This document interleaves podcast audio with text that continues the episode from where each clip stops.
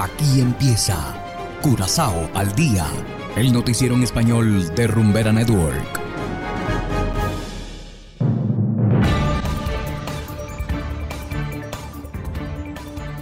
Muy buenas tardes, estimados oyentes de Rumbera Network 107.9 FM. Igualmente saludamos a quienes nos escuchan a través de noticiascurazao.com. Hoy es 4 de marzo de 2022 y estos son los titulares. Limpieza de algas sargazo comenzará próximamente. Países Bajos firmó tratado de aviación con Belice para Curazao. Y en internacionales, según Estados Unidos, conflicto ruso-ucraniano ha provocado un aumento en los granos. Esto es Curazao al día con Ángel Van Delden.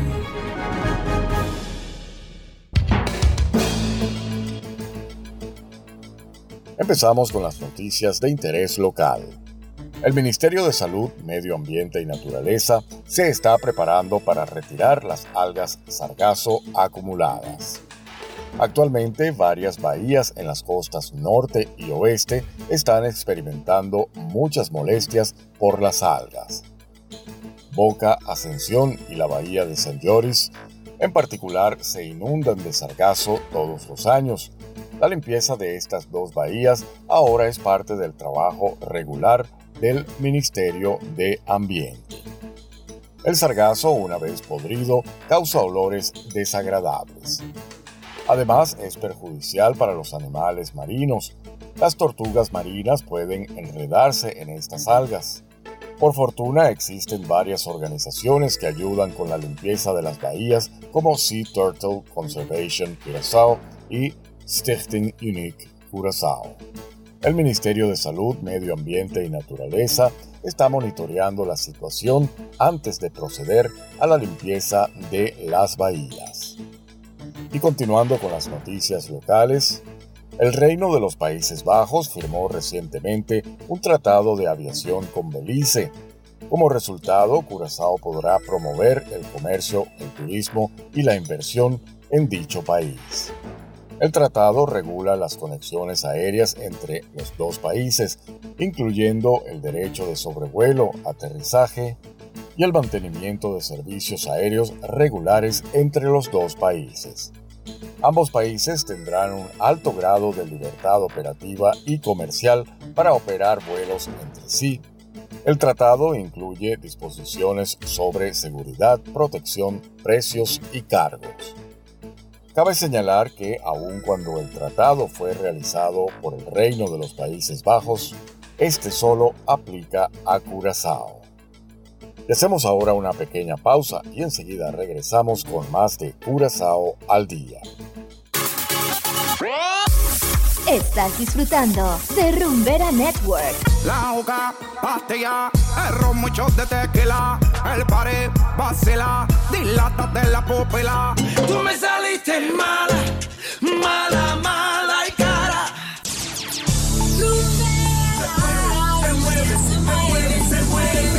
Rumbera Curazao 107.9 107.9 La número uno del Caribe.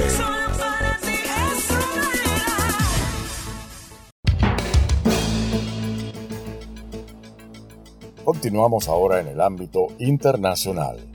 La guerra de Vladimir Putin contra Ucrania ha provocado el alza de precios de los granos en Estados Unidos. Hacemos contacto con Leonardo Bonet desde La Voz de América en Washington. Los consumidores estadounidenses que ya enfrentaron aumentos de precios en productos elaborados con trigo y maíz aguardan mayores penurias al caer la oferta global debido a la invasión rusa a Ucrania. La agencia AP informa que los precios del trigo aumentaron 37% y los del maíz 21% en lo que va del año después de aumentar más de 20% a lo largo de 2021.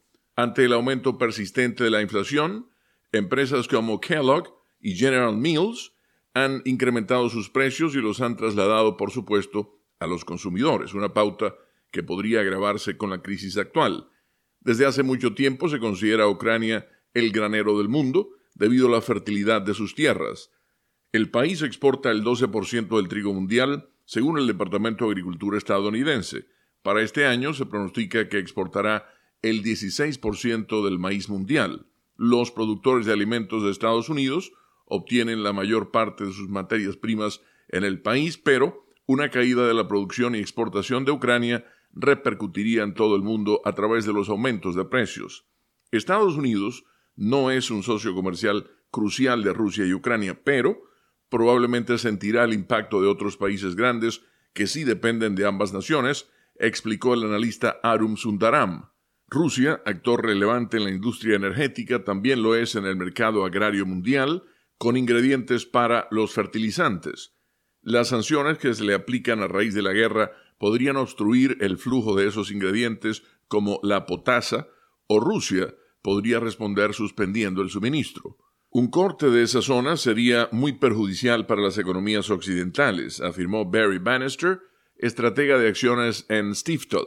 Sería muy desestabilizador y si esto se prolonga, el riesgo no es para la energía, sino para la agricultura, finalizó diciendo el experto.